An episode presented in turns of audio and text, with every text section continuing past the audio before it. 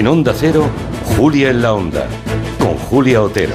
Bueno, parece que los términos y los acuerdos del pacto entre PSOE y los independentistas va cerrándose, pero asistimos a una liturgia dramática a la que es muy aficionado Carlas Puigdemont.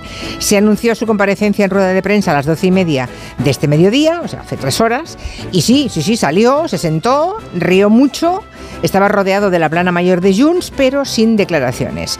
Llegarán, suponemos, en las próximas horas. O sea, que los acuerdos a esta hora con Esquerra Republicana están cerrados, pero no aún con Junts per Cat. Ignoramos si es escenografía de la dificultad o realmente hay algo que ha encallado. En espera del desenlace, adelantamos las preguntas que surgirían de un hipotético acuerdo. ¿Esto supondría el fin del procés? Es la gran pregunta.